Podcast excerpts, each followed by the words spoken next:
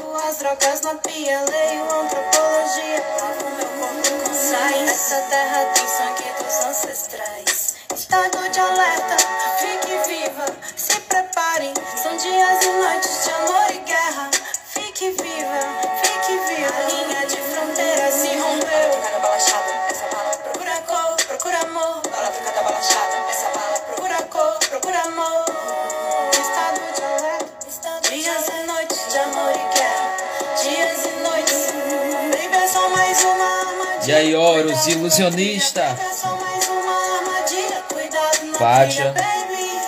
Só solicitar a entrada que a gente aceita aqui.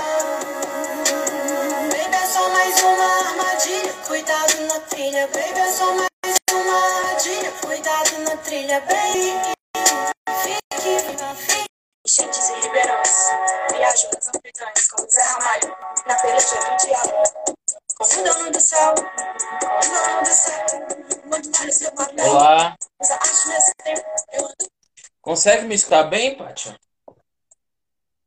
Tá bom o áudio? Ok? Ok? Ok. Até que vamos fazer essa live, esse bate-papo.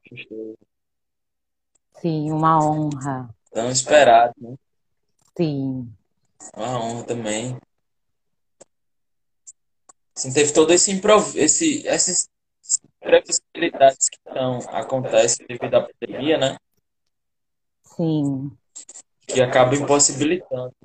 Você tô, tá me ouvindo bem? tô ouvindo meu próprio áudio. Tu tá me Tô, ouvindo eu tô bem? ouvindo meu próprio áudio no seu áudio. É, tá dando umas falhadinhas pra mim. Mas tu tá me ouvindo bem? Tô sim. Tô sim. Tranquilo. Bom, a gente sempre começa essas lives, né? Que é uma série de lives que eu tô fazendo, que é um projeto e uma articulação para que a gente consiga definir um pouco, ter um norte a respeito do que é o teatro e os povos indígenas do RN, partindo um pouco da cosmovisão da gente, compreendendo um pouco as poéticas, como é que os artistas eles estão trabalhando aqui no estado, né? E ver isso como uma importância fundamental, né? Que a gente consiga ter os alicerces, entender que existem pessoas indígenas produzindo trabalhos aqui no estado. Então, só ler um pouco da sua. Se quiser falar, iniciar com alguma fala, alguma coisa desse tipo, a gente pode falar, fica à vontade. Pátia. quiser fazer, quiser se apresentar, fazer esse negócio menos formal possível, né? E parece que quando você está fazendo uma apresentação da pessoa, você está defendendo um trabalho acadêmico, né? Você tem que fazer toda uma descrição. Mas se quiser fazer uma apresentação a lá seu modo, fica à vontade. A gente sempre abre, né, os caminhos nesse sentido. Certo.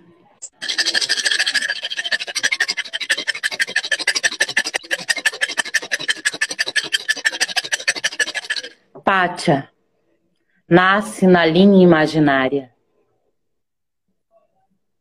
Vinga nas entranhas da terra. Viva na alvorada. Solta feito pipa. Orgulhosamente torta. Onde habito, transito. Dou licença ao desconhecido. Sigo forte, me valido. Sou capaz e intimido.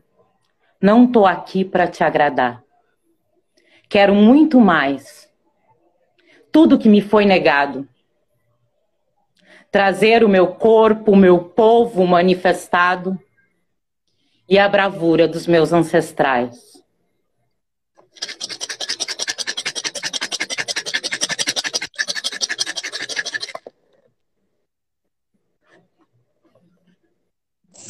E que lindo! Como que você veio parar aqui no estado, Paty? Como que foi isso, assim? Como é que foi sua travessia, sua jornada até se chegar aqui? Faz um tempo já, sabe? Foi no ano de 1996 que eu cheguei no Rio Grande do Norte. E eu fiquei muitos anos sem ver a minha mãe, né? E aí eu, eu vim pra cá reencontrar ela. E, e ela sempre falava que morava num lugar muito lindo, muito lindo, muito lindo. E aí eu fiquei dos 7 aos 12 anos sem conhecê-la, então eu vim conhecer. Aí eu cheguei no Rio Grande do Norte, né, e encontrei esse lugar assim que tem essa costa, né, que abraça, né, esse mar quente dos afetos, né? Então foi para mim também uma descoberta dos, é, assim, sempre tive uma relação muito forte com com o todo, né? Com a paisagem. Uh, por algum, em alguns momentos, pelas minhas transversalidades, não se encaixarem muito na família, nas relações. Então, o que eu tinha era o todo, era a paisagem, o espaço, né? Essa relação também com a natureza, né? Então, para mim, foi esse esse abraço, essa relação afetiva também, foi com o mar, esse mar que tem essa costa, essa água mais quente, né? E, e, e se descobrindo assim como como um, um ser que vai criando suas narrativas também, assim. E... Bacana que fala. o mar, né? Ah. Fala, fala. Bacana que os elementos da natureza, né, o próprio mar, o próprio fogo, eles, eles acabam condensando muito na mente dos artistas, né? Eles entram muito no imaginário, assim. Acho que ter o contato com o mar, isso alimenta o nosso, o nosso imaginário de tal forma, né? A gente consegue estabelecer uma criação a partir disso, assim, um encantamento, quase uma espécie de vir a ser, né? Ser mar, ser fogo, ser água. Acho que isso, isso meio que atravessa os nossos trabalhos, assim, o tempo todo, né? A mesma relação que você tem, por exemplo, com a rua, a relação que você tem com a terra, né? É uma relação muito proximal nesse sentido. A relação de você ser um artista é, que trabalha numa zona de litoral, isso possibilita que o seu imaginário ele seja alimentado por essas poéticas da água, né? Sim, sim. E também o, eu já morei em Natal, né? O Rio Potengi também, ali, aquela região ali da Pedra do Rosário, tá muito forte nesse imaginário, assim. E, e, e eu tenho certeza que também esse espaço, né, é um, é um chão onde apresenta muitas possibilidades e descobertas e, e descobrir o seu próprio olhar também, possibilita descobrir o seu próprio olhar de tudo isso, né? Porque tem a, a poética, né? Sim. Isso. Eu acho que o mar ele é muito. Ele, ele traz todo um, um, um, um ele é um dúbio, né, de uma leveza ao mesmo tempo de uma agressividade muito forte, né? Os artistas que estão para o mar, né, aqueles que conseguem produzir ao mar, sempre tem na história da arte global, desde as artes plásticas até chegar na poesia, no teatro, né? Aqueles que se alimentam pela poética do ar, pelo movimento que se tem no mar, né? Que o mar é aquele que tem um filósofo chamado Bachelard que ele dizia que ele abre possibilidades o mar. Né? Ele, ele é um encontro que você faz não com, não com uma contemplação vazia, mas um encontro consigo mesmo, no sentido de que ele faz com que a gente tenha um mergulho interno muito profundo. Assim, eu que venho do sertão profundo aqui do estado, né?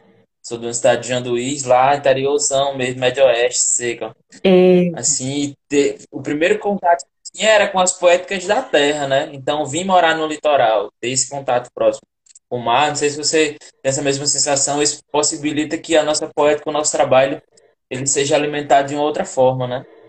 Sim, sim. Eu nasci em Otavalo. nos Andes equatorianos. E é, eu lembro muito do alto, né? Essa, essa memória da, da montanha, né? E esse povo da tecelagem e, e, e, os parentes com esse colorido tão forte. E depois eu me recordo da praia de Muisne, né? Da, da, de algumas curas que, por exemplo, a minha mãe foi pega por uma raia e uma parente pegou o hibisco e passou na raia e toda essa relação também, né? De chegar no mar e puf, você tá no alto, né? A raia te pega toda. Isso tem essa coisa da do entre o alto, né, e o chão, assim, tanto que uh, usa-se muito a combinação do coral com a turquesa por conta da, da larva do fogo, o azul e o coral no meio do mar vermelho, assim, essas relações, assim. Fala um pouquinho sobre o seu povo. Como é que a sua comunidade você veio, como é que eram as relações lá? Então, a, a minha mãe apenas uh, me teve lá. Eu tenho algumas memórias do povo, desse cuidado, dessa relação, dessa, desse toque, dessas vestimentas, né? Essa vestimenta que eu estou usando é de otavalo. É, muitas cores. Eu tenho uma máscara aqui que eu vou mostrar.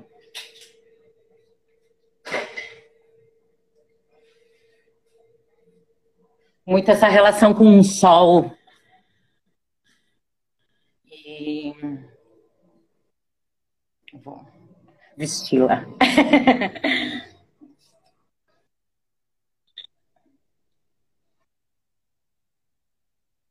Incrível, incrível, incrível.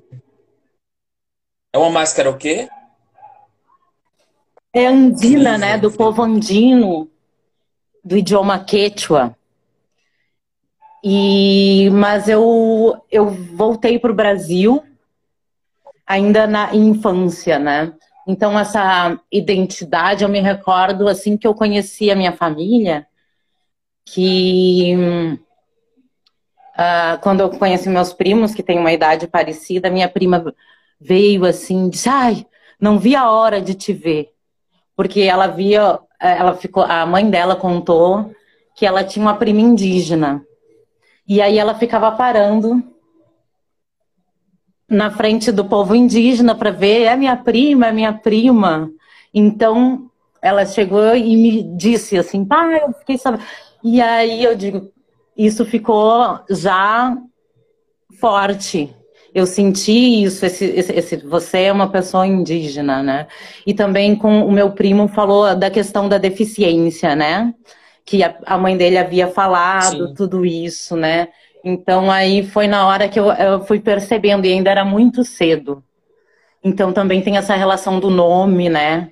Que o meu nome é Pátia, né? E dessa questão tão forte com a terra, né? Com a raiz, com o alimento, uhum. com o feminino, né? Com essa questão da fertilidade, da mãe natureza, né? Então sempre teve um pertencimento mas não essa convivência tão forte junto ao nosso povo. Isso. A gente sempre está nesse processo de retomada, né? Acho que, assim, eu creio muito na possibilidade que as pessoas têm do resgate e do encontro, não somente como uma coisa romantizada que as pessoas acham, né? Mas no encontro e numa afirmação de identidade enquanto um aspecto político, né? Enquanto um aspecto, eu sempre falo para as pessoas, não busque a sua ancestralidade como uma forma de você encontrar-se com o primitivo, encontrar-se com o primeiro ou alguma coisa nesse sentido. Eu acho que tentem encontrar a sua ancestralidade como uma forma de afirmação política no mundo, Sim. né? Um estar no mundo no sentido de que você afirmando a sua identidade, que historicamente foi apagada ou historicamente foi negada por N motivos, né? que tem a ver com o processo de colonização físico, geográfico, violento, mas também com o processo de colonização do próprio imaginário, né? que a colonização ela é, uma, ela é uma prática perpétua, uma prática contínua que existe, né?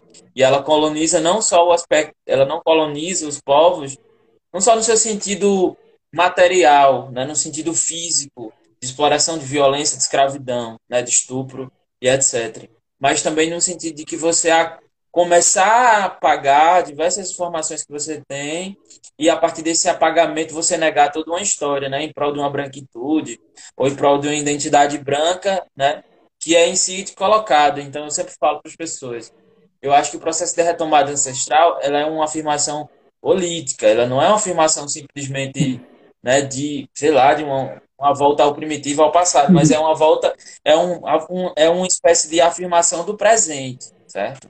não é um passado. Eu acho que isso incide muito grande nas nossas poéticas, nos nossos trabalhos. Né? Por exemplo, eu participo de um grupo que é o Arquétipos Grupo de Teatro da UFRN, né, que é dirigido pelo professor Robson, que lá a gente trabalha com os elementos de natureza e com o teatro ritual, que eu queria que você falasse um pouco sobre isso. Né? E lá no teatro ritual a gente trabalha com aspectos que são inerentes à nossa, à nossa identidade, né? identidade indígena, identidade negra, identidade cigana, né? as identidades no modo plural. Lá a gente tem esse acesso. E isso, enquanto potência criativa e cênica, é maravilhosa, né? porque faz com que a gente se afirme nesse lugar do palco, né? que até então não era para gente. Né? O palco em si, a construção do palco teatral, né? do fenômeno teatral, da caixa cênica, da manifestação do teatro, ela é uma colonização permanente. Né? Então, assim, encontrar esse lugar da afirmação da ancestralidade de sua própria identidade, construção da sua identidade, você rompe com a hegemonia, né? Teatral, assim. Eu queria que você falasse um pouco sobre, sobre essa relação que você tem com o teatro ritualístico, né? Que é muito bacana isso, assim. Como é que é o teatro ritualístico para você? Como é que você entende você nesse lugar? É... Eu, a primeira memória que eu tenho é, aqui, no, no, quando eu estudava aqui na região aqui em Pipa, no Tibau do Sul, me pediram para fazer uma dança perto da roda da capoeira. E aí me colocaram umas roupas bem bonitas e, e era para fazer essa dança né, perto das pessoas que estavam tocando e jogando. E aí eu topei, fui, e aí, quando eu estava lá, eu senti muitas vibrações, dancei, me senti nesse espaço, nessa completude, nesse todo e nessas manifestações, né? Me senti presente, né? E esse corpo na cena, essa manifestação, essa dança. Então, eu, eu assim, antes de, de formular exatamente o teatro ritual, eu creio que já foi encaminhada, né? Essa é minha memória, mas creio que houveram outras, assim, hum, é, muito fortes, assim, dentro da, da vida, né? E, e o Arthur, né? Quando você fala do, do, do teatro ritual, aí você eu me lembro, é, a Antígona, né, que tem bem essa, essa relação com a terra, né? Porque eu acho que a tragédia dialoga bastante com isso. Eu uso o início Sim. do Teatro Seu Duplo, do Arthur, né? Se falta amplitude à vossa vida, se te falta uma verdade constante, é porque gostamos de observar os nossos atos e nos perder em considerações sobre as formas. As formas sonhadas de nossos atos, em vez de sermos impelidos por eles. Então. Essa é... Diga. Não, só, era só fazer um comentário que a gente é, a gente pensa a metáfora central do trabalho do Arthur, né, que é a ideia de você construir um corpo sem órgãos, ela é muito mais uma metáfora no sentido da gente encontrar a vida, né, a organicidade da vida, né, o fio que permeia a vida. Né? E esse fio que permeia a vida, ele retroalimenta o teatro, né? as práticas expressivas. Ele tem que realimentar as práticas expressivas. Quando a gente não encontra a vida no teatro, a gente não encontra teatro, né? a gente não encontra arte no sentido que tem que ter uma pulsação, algo que seja, né, que seja o fio do orgânico, o fio do, do, de você se sentir vivo em cena, né, de você se sentir preenchido com algo, né, de não seja a artificialidade de um texto, que você não tem uma mínima relação com ela, né, mas você se sentir vivo pelos outros sentidos, né, pela possibilidade do grito, do, da saliva, do suor, do corpo, né, no seu estado natural. Eu acho muito bacana isso no ator. E, e, tem essa relação do pertencimento, da troca, né? Eu, eu dentro desses, dessas vivências, eu trabalhei bastante na saúde mental e descobri muitas possibilidades, né? A cenopoesia, essas relações que dialogam com todas essas narrativas originárias e, e teatrais e subjetivas, né? Formulando esse simbólico. Isso, sim, né? É um Você fala sobre a cena poesia, ela nasce também. Então, nasce não, né? Esse negócio de nascer é muito delicado. Mas ela tem, uma, ela tem um contato próximo é, muito grande lá com a minha comunidade do interior, lá com o Jean Luiz, porque nos anos 90 tem o berço ali do movimento escambo, do teatro de rua, né? Com Rai Lima, com Júnior Santos, com o pessoal fazendo a arte de forma livre, né? Com essa expansão da cena poesia, né? Então a cidade ela tem uma a comunidade na, na real ela tem uma relação muito estreita com isso, né? E o quanto que isso emancipa o povo, né? A gente fala também sobre essas práticas de criação coletivas, elas têm um poder de emancipação da população muito grande, né? De consciência e emancipação, assim. Produção de grande. saúde, e eu né? acho é interessante de saúde também. Você falou do Vitor Por Deus, né? Vitor Por Deus também já uma vez conversando comigo, ele já também teve nesse trabalho lá em Janduís.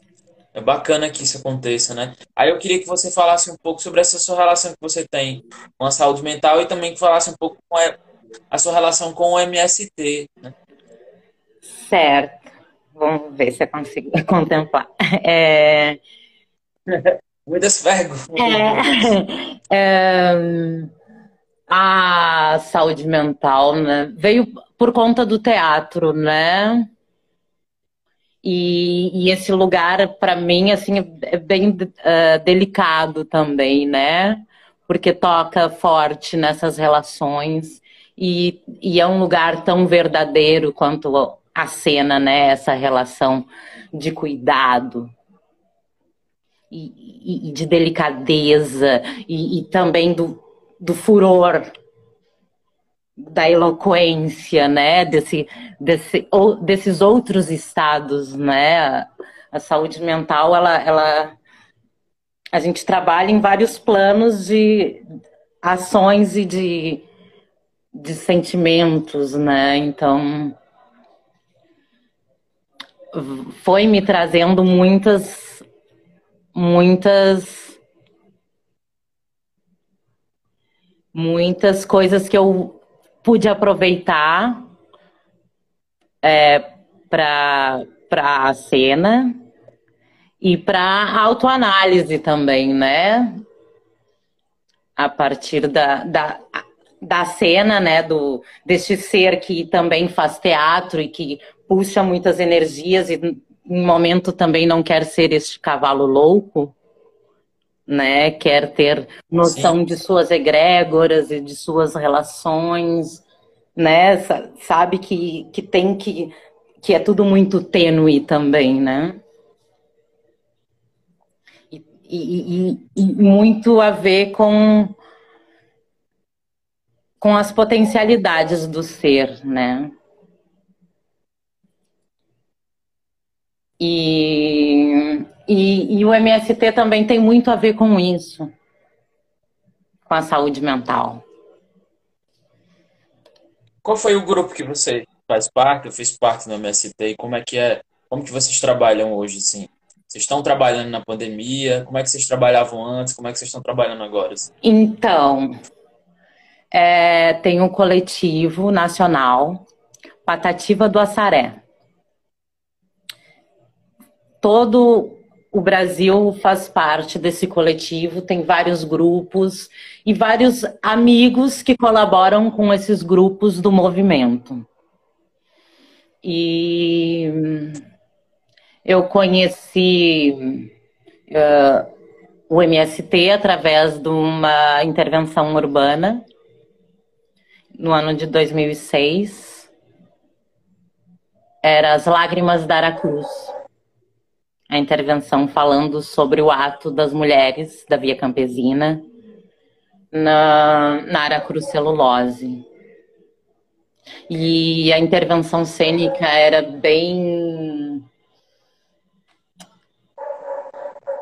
Bem. tinha um ar assim de, de couro, de força, não linearidade e trazia as questões da defesa desse corpo da mulher, em defesa dos territórios, em defesa da natureza e, e contra é, essa relação do capital com tudo isso, né? E foi bem impressionante para mim. Na segunda vez que eu encontrei as pessoas, eu já botei o pretinho, né? Porque era uma intervenção urbana, era bem Grotowski, assim. E aí já fui fazer junto, né? E aí, assim, viajávamos, conheci os assentamentos. E quando eu vi, eu já estava fazendo Morte aos Brancos, que é a peça é, que depois eu construí com o outro grupo, que é o Levanta Favela, que é o CPE Guaraniquera em Baraité, que é o Morte aos Brancos, aí o Cacaraípe. Aí eu, eu fiz essa peça no ano de 2008, junto ao Movimento Sem Terra, e eu fazia em Bocunhã. E, e a Embocunhã né, era a parteira da aldeia, a, a feiticeira, tinha toda essa relação. Então, quando cada assentamento que a gente chegava, colhia umas ervas, já procurava essa pessoa desse local, né? Esses elementos para colocar no figurino e essas relações e, e tive grandes experiências nesse, nesse roteiro que eu fiz é, com Patativa do Assaré, no caso Peça para o Povo, que é o grupo também ali da região sul, que nós apresentamos nas missões, na região das missões. E dentro da peça tinha o desbatismo de Cepé. Né? Fazia toda essa relação, né? Afasta Yangá, espírito do mal. Apaga a marca do branco animal. Faz sair pelo suor. Aí, e toda uma música, e um, um pássaro e tudo isso. E no meio daquela igreja das missões gigantes gigantescas e, e os parentes vendo tudo aquilo. É muita carga, assim, de, dos tempos, né? Desses, desses atravessamentos desses tempos, né? Desse teatro, dessa roda, né? E dessas, essas, como é que é? Construções, né? A sua experiência com o Nós aqui Travês foi dessa época também? Também.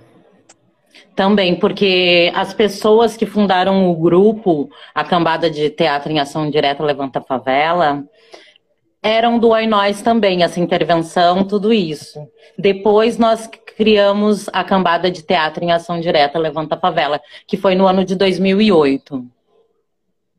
Também que a cambada ela tipo faz um ato, né, uh, do Eldorado dos Carajás como contra a impunidade, como como se fosse um aniversário, né? Todo ano nós fazemos o ato Sim. do Eldorado dos Carajás. E esse ato é como uma mística do MST. Não sei se você já viu alguma mística do MST. É bem, né, traz os elementos Então tinha um tapete vermelho muito grande que nós abríamos, uns soldadinhos de chumbo que eram colocados ao redor desse tapete, cantávamos várias músicas, cantávamos em Guarani, Yorubá, cantávamos músicas do povo camponês. E, fica, e caíamos, tombávamos um a um. E ficávamos uma hora estendidos ao meio-dia, no centro de Porto Alegre, esses corpos, com esses soldadinhos de chumbo ao redor, margaridas e espadas de São Jorge. E isso. Aí, esse é o aniversário da cambada de teatro em ação direta Levanta Favela. Mas tem uma, tem uma relação aí na vida, assim, dentro dessas vivências, que é de uma pessoa que eu convivi na minha infância. O nome dessa pessoa é Sérgio Urubu. É argentino, capoeirista, sim. Era o que eu entendia na época, eu tinha sete anos. E quando eu convivi com essa pessoa, e quando eu tinha 11 anos, eu fiquei sabendo que essa pessoa havia falecido, sido assassinada pela polícia que fazia saques em mercados e distribuía em periferias. E aí, lá no Sul, nessa mesma época, com o Levanta Favela, uh, dialogava bastante com o movimento anarcopunk. E nesse movimento acabei falando desse companheiro que conheci na infância, que faziam essas ações diretas, né? E aí essas pessoas me me deram um, um CD, né? Que tinha essa pessoa em frente, o Sérgio Urubu, em frente à Embaixada do Brasil, logo após o Eldorado dos, é, é, Eldorado dos Carajás, no ano de 1996, na frente da Embaixada do Brasil, fazendo um ato. E falando sobre o povo campesino que havia sido assassinado, isso eu já estava com um grupo, assim, ou seja, uma subjetividade muito forte, fazendo esse teatro antimilitar, esse teatro dos, falando sobre os povos, sobre a relação dos povos originários e essa estrutura dessa civilização. Então, várias coisas vão, né, se tramando no caminho, assim. Isso. Ah. São várias costuras que a gente. Pode ir, Possíveis, né? Assim. E muito emocionado assim, com sua fala, no sentido de que é muito, muito próximo essa relação que a gente tem, né? Da rua, da rua palco, né? Da rua ciclo, da rua terra, da rua chão, da rua firmeza, né?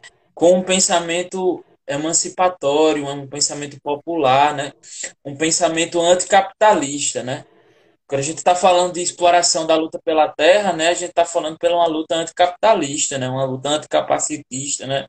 uma luta que não exclua os corpos dissidentes, que não exclua as mulheres, que não exclua os povos originários, que não exclua né, os LGBTQI+, assim. Então é uma luta muito conjunta e é uma luta que nos une, né, ao mesmo tempo que faz com que a gente se rebele contra um sistema, né, que lucra, que explora, né, que oprime, que violenta todo mundo todos os dias, né? Essa relação agora com o vírus, com a própria Covid, é uma relação de exploração assim altamente clara do capital, né? O lucro que o capital hoje estabelece tem vários empre... hoje saiu a notícia de empresários em Minas, em Minas Gerais se vacinando assim clandestinamente, né? Então isso iria acontecer. As empresas, as multinacionais, né? Elas estão lucrando muito mais agora no período da pandemia do que nunca antes, né? Vista. E esse pensamento revolucionário no sentido de ser radical e ir na raiz, agregar o povo, trazer um teatro comunitário que vem dos anos 60 para cá no Brasil, né? Que lutou contra a ditadura militar, ele deve prevalecer e deve unir, né? Eu sempre falo para os meus amigos e para todo mundo, teatro de rua é um aspecto, é um tipo de manifestação que se você estiver buscando estética, se você estiver buscando experimentação ou alguma coisa, vou fazer um espetáculo agora de teatro de rua, porque é interessante fazer um espetáculo de rua que vai ser legal não faça. faça. Agora, se você quer fazer um espetáculo de rua em que você agrega a comunidade, que seja democrático, que seja participativo, e tem uma finalidade política e não simplesmente artística, né? então vá, porque a matriz de criação é essa que circula o teatro de rua, né? que nos une e une todo mundo nesse sentido. Né? Fico muito feliz quando a gente consegue encontrar uma forma agora né, de buscar em nós mesmos a coletividade, né? a gente encontrar um pensamento, tá até falando para esses dias, um pensamento dionisíaco no sentido de ser orgiástico, coletivo, né? Como se fosse um grande carnaval de pessoas juntas, integradas, né? Porque tem uma carnavalização inerente ao teatro de rua, inerente às práticas coletivas, que é importante que a gente mantenha, né? Esse sentido de firmeza. Eu acho isso no seu trabalho, pelo que eu vejo, pelo que a gente vem acompanhando, é muito interessante, é muito bonita a sua fala nesse sentido, porque resgata, né? O valor comunitário que tem a arte pública de rua, né? Ah, eu me recordo de uma, de uma entrevista lá na Terreira, disse, ah, mas você frequenta o teatro e tudo isso, você gosta do teatro? Eu, ele disse, não, eu não gosto. Eu acho que é uma linguagem muito útil e que em alguns e que socialmente às vezes nós não temos o mesmo poder porque quando nós estamos em cena, toma uma proporção, um olhar que a palavra ela ela eu fora de cena não tenho essa capacidade, mas dentro da cena eu posso dizer coisas e as pessoas me ouvem melhor. Né? Tem esse espaço dessa catarse da cena, desse, dessa energia também, né? Que coloca esse corpo, né, com voz, com com história, né? Coloca história nesse corpo para além da, dessa esse adoecimento dos papéis sociais, né? Sim.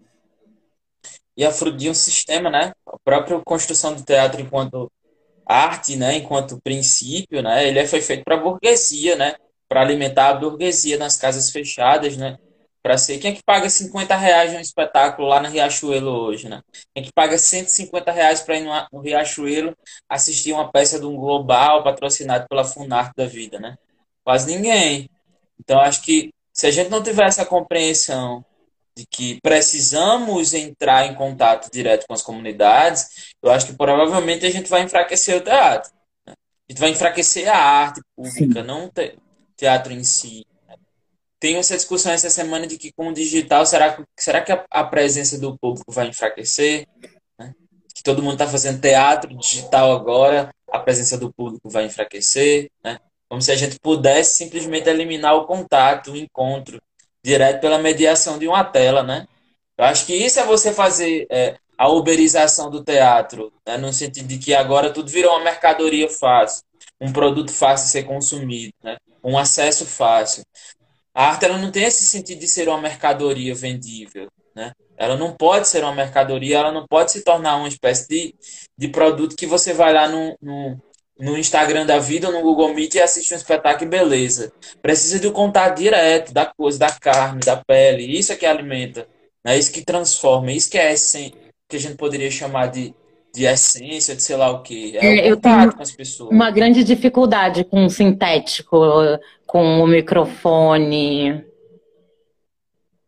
Né, até esses de lapela, pega um ventinho, tudo, não é o orgânico né? Então tu, você necessita dessa relação mais desse, eu, por exemplo, desse plano do olhar do olho no olho também, né? Para não ter esse essa esses outros planos, né?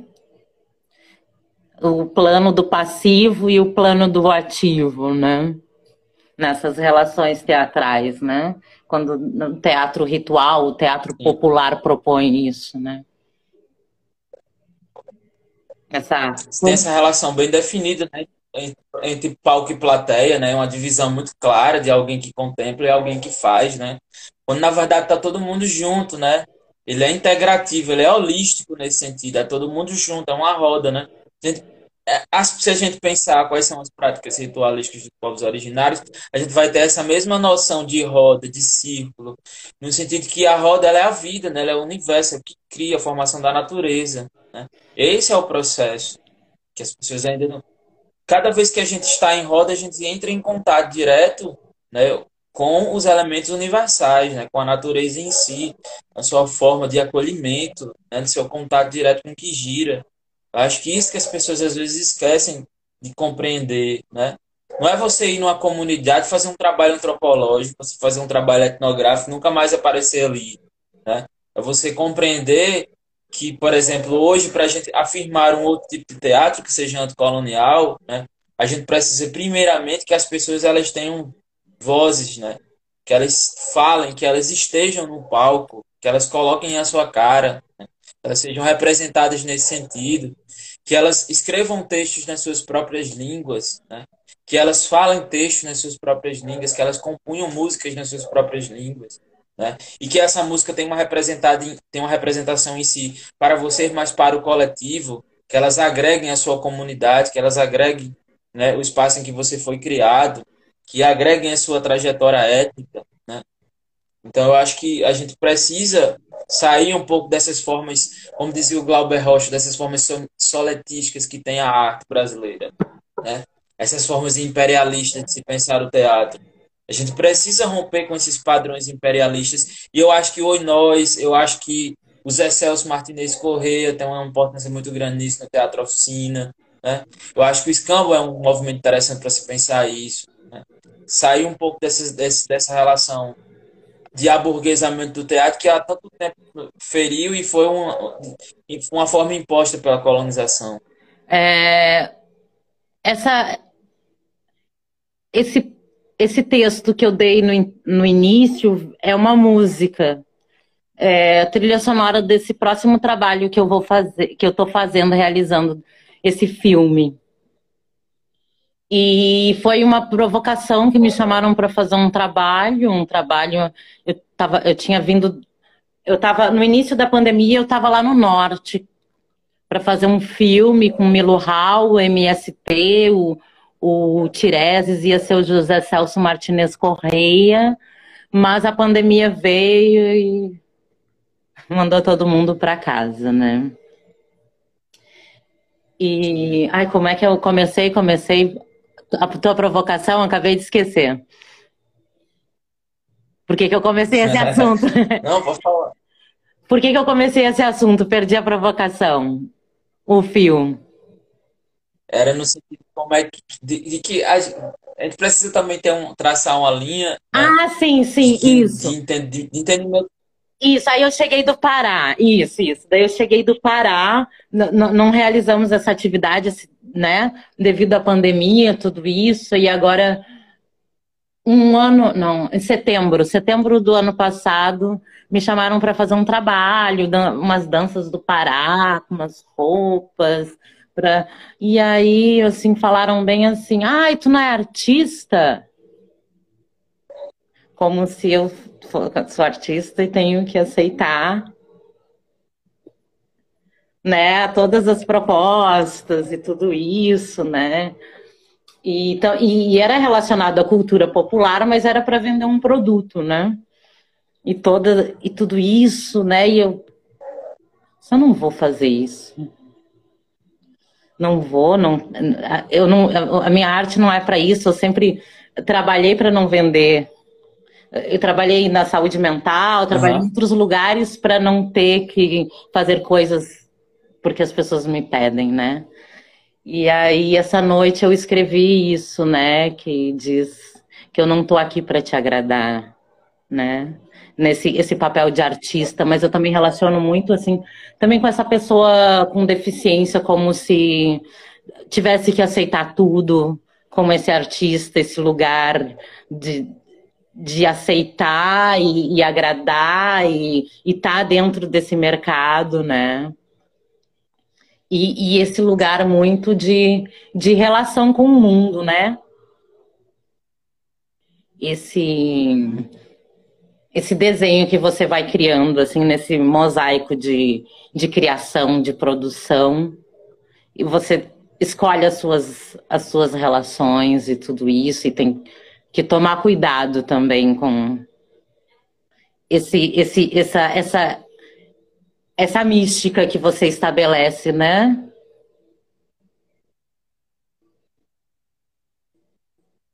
Eu acho que cada vez mais a gente precisa encontrar é, relação mais sincera, né, com a arte, assim. Eu acho que cada vez mais se articular, entender que ninguém faz arte sozinho, ou ninguém é um artista isolado no seu próprio, seu próprio mergulho interno. Eu acho que cada vez mais a gente precisa trabalhar de forma integrativa, sabe? De forma que a gente consiga dar a mão uns aos outros de forma verdadeira, né? Faz muito tempo que a gente vê a, a, a classe artista muito dividida, né? Com seus trabalhos muito solistas acho que a gente precisa mais se unir, assim, no sentido de dar as mãos, até pelo momento que a gente vive, né? A gente tem, a gente tá passando pela pandemia, já matou 300 mil, mil pessoas, sabe? Assim, um genocídio claramente assinado, carimbado embaixo pelo presidente da República, né? Hoje, sim, a gente vive um genocídio do povo brasileiro, né? Os condenados da terra, muito claramente e feito de uma forma muito explícita, né? Ontem um cara fez um, um gesto de supremacismo branco no Congresso Nacional. Acho que a classe artística precisa se tocar nesse sentido e começar a compreender qual é, seu, qual é o seu papel diante da história, sabe? Eu acho que nos anos 60, né, voltando àquele assunto, eu acho que os artistas eles se colocaram no seu papel diante da história, né? A gente teve vários movimentos de vanguarda, a gente teve movimentos com teor afirmativo, movimentos, né, políticos super bacana. Por que, é que hoje a gente não consegue mais criar essas formas? O que é que nos trava da gente com, conseguir produzir, fazer produtos artísticos, né? fazer obras artísticas que enfrentem esse momento atual? Por que a gente não, por que a gente está nesse fundo, nesse fundo do poço nesse sentido? Acho que falta, de forma muito clara, a união, falta uma articulação entre todo mundo, sabe? Compreender, ó, galera, a gente precisa dar as mãos aqui e formar um, Senão sozinho a gente não caminha, entende? Acho que falta um pouco disso. É, é para mim, assim, é, é, foi depois que foi dito o nome do Ustra dentro do. É, para mim foi assim, já. É, eu, eu tenho né, um, lugar bem radical, assim, nas meus. Mas, assim, dentro de um espaço dito democrático, levantar o nome de um torturador, isso já dá a linha de toda essa relação que está se estabelecendo, né? Então, desde esse instante, e, e, e se deixou passar tudo isso e, e foi se alimentando. A cultura ele tem esse papel, né, de fazer de mudar as mentalidades, né? A cultura em si, ela tem esse papel de mudar a mentalidade, de construir um outro imaginário político, né? Acho que às vezes as pessoas perdem um pouco dessa noção de que as obras artísticas elas são, são obras culturais que conseguem mudar a mentalidade política, né? As pessoas elas não mudam seus posicionamentos políticos os seus fascismos e microfascismos do dia a dia, elas não mudam com discursos políticos, elas mudam com experiências estéticas.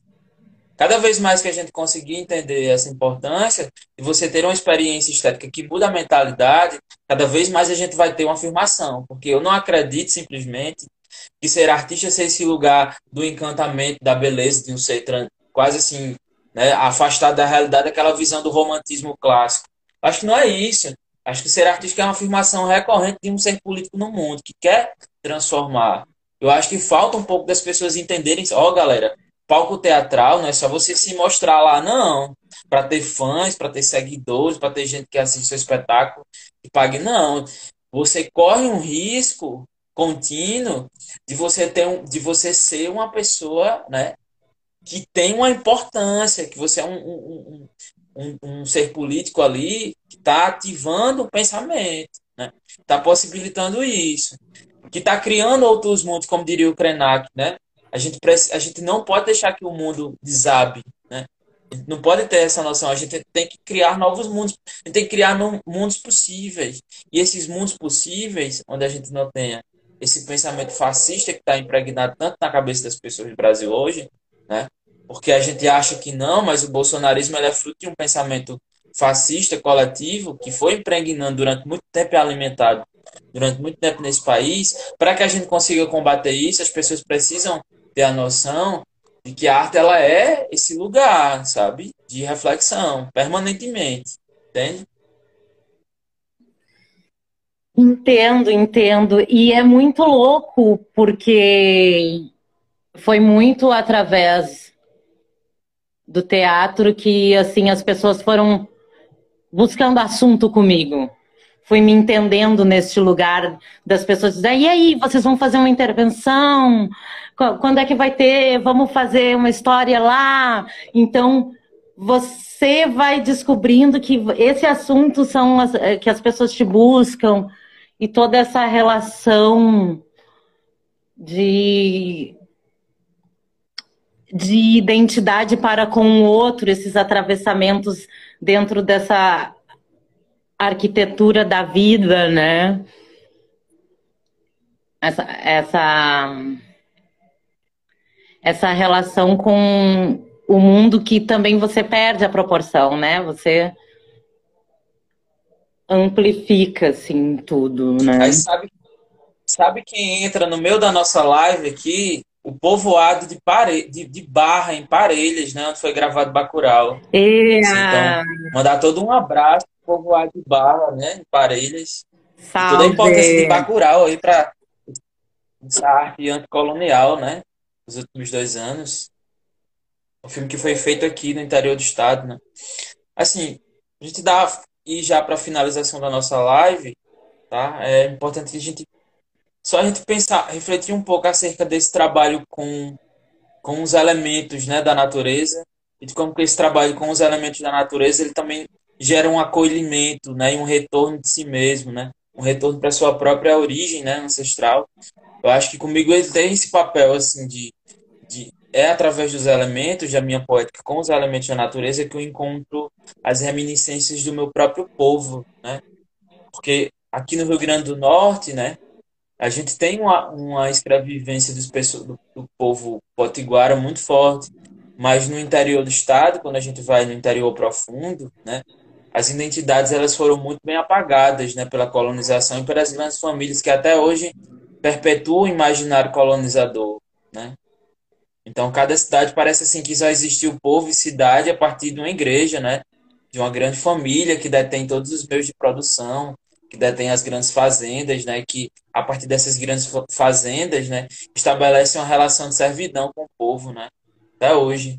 Hoje, particular, hoje eu vi um exemplo muito forte disso, assim, no Instagram, né? De que lá de uma ação de um prefeito em que ele pegava uma cesta básica e colocava assim, tirava foto com o povo, né? Em plena pandemia, isso, uma ação de uma escola e tal, né? De entrega de cesta básica do kit escolar, porque tá, as escolas elas estão paradas, né?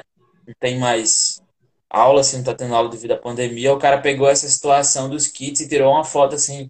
Claramente o povo estava constrangido, né? Na fotografia, assim.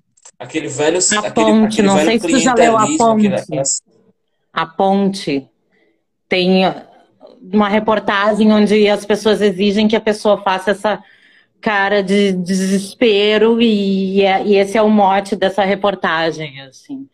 Muito doido você isso. Eu me lembrei de um festival que eu estava lá em São Paulo com meu filho e era um pessoal de Ribeirão. E o nome do meu filho é Francisco Junqueira. E tem uma avenida chamada Francisco Junqueira e tinha e, e tem toda uma história com esse nome lá. E aí Aí o Francisco, lá no meio do pessoal do teatro, disse, Francisco, mas como é teu sobrenome? Aí ele disse Junqueira, e o pessoal parou. Disse, ah, mas os Junqueiras mandam em Ribeirão. Aí ele disse, não, mas eu sou indígena. Falou para as pessoas. Então, de saber esses lugares, né, dessas, desses, dessas relações também, né? E, e ele era muito pequeno, assim, e deu todo um, um silêncio, um estranhamento a partir dessa, né, desse dessa colocação também, né, dessa criança, tão dizendo, não, não posso ser isso porque eu sou isso, né? Eu sou É aquela coisa, aquela coisa que o, que o, que o Brecht falava, né, de que tem um gesto, né, que é um gesto social que ele representa todo um pensamento de uma classe, né? Então, através de um gesto, você reflete o pensamento de uma classe, né? Então, através do gesto hoje desse prefeito, né, que simplesmente colocou um kit lá que era obrigação da escola e foi fazer uma promoção política, usar de um puro populismo simples, né? Você percebe o tipo de pensamento classicista que ele tem, né? O tipo de pensamento que ele acha que tá dando uma cesta básica para o pobre, então precisa alimentar e precisa humilhar esse pobre até o final, né? Porque tenho que mostrar a miséria do povo. Eu acho que isso reflete muito um gesto social, né? Eu acho que esses tipos de gestos eles precisam ser né, ignorados assim. Então, a história dos povos, dos povos indígenas no interior do estado é uma história de muita luta, assim, de massacre, né, de violência, de exploração, da expansão da pecuária, né, de uma série de outras coisas que a gente passa, que eu acho que se as pessoas tiverem consciência né, do seu lugar, né, de afirmação da sua identidade, cada vez mais a gente vai conseguir mudar um pouquinho, mesmo que seja formiguinha por formiguinha, esse tipo de pensamento, sabe? E aí a gente consegue pensar uma outra sociedade, né? A gente consegue construir novos mundos possíveis, como eu tinha falado. Eu acho que a arte e o contato da arte com a sua relação ancestral, ela serve para isso também, né? Ela não serve para ser um, uma espécie de romantização, mas ela, ela, ela é um contraponto, né? Ele é um lugar dessa afirmação da identidade política. Né? É, tem essa relação é, com o Paraguai, né? Que nós temos e eu gosto muito de fazer a provocação de dizer que o Paraguai é o lugar mais rico devido a, a, a manter um idioma originário, né? Conseguir isso e a gente tem toda essa relação de depreciação com esse lugar. Mas é justamente por isso, esse é o lugar mais rico. E que e nos distanciam tanto, né?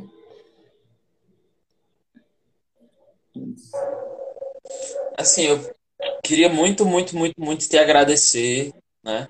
De ter vindo para cá, de ter compartilhado tanta coisa. Assim, acho que foi uma live muito múltipla nesse sentido. A gente conseguiu abrir para vários caminhos, para várias possibilidades, né, de um debate sobre arte, sobre, sobre vida, sobre política, sobre sociedade, né, cada vez mais importante agora nesse momento, assim. Então, se quiser fazer, fazer umas considerações finais, falar um pouco, não sei, fica aberto aí para você.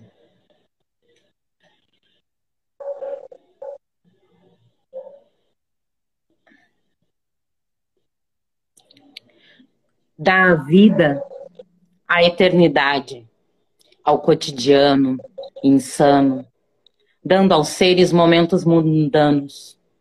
E não é isso que precisamos.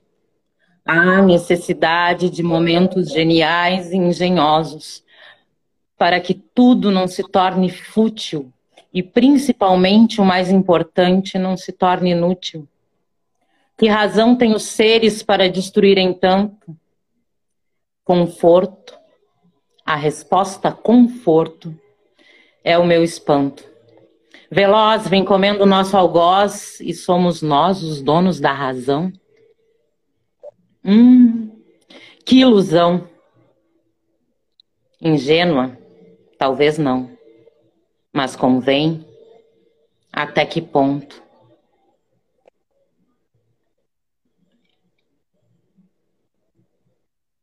Ah, obrigado.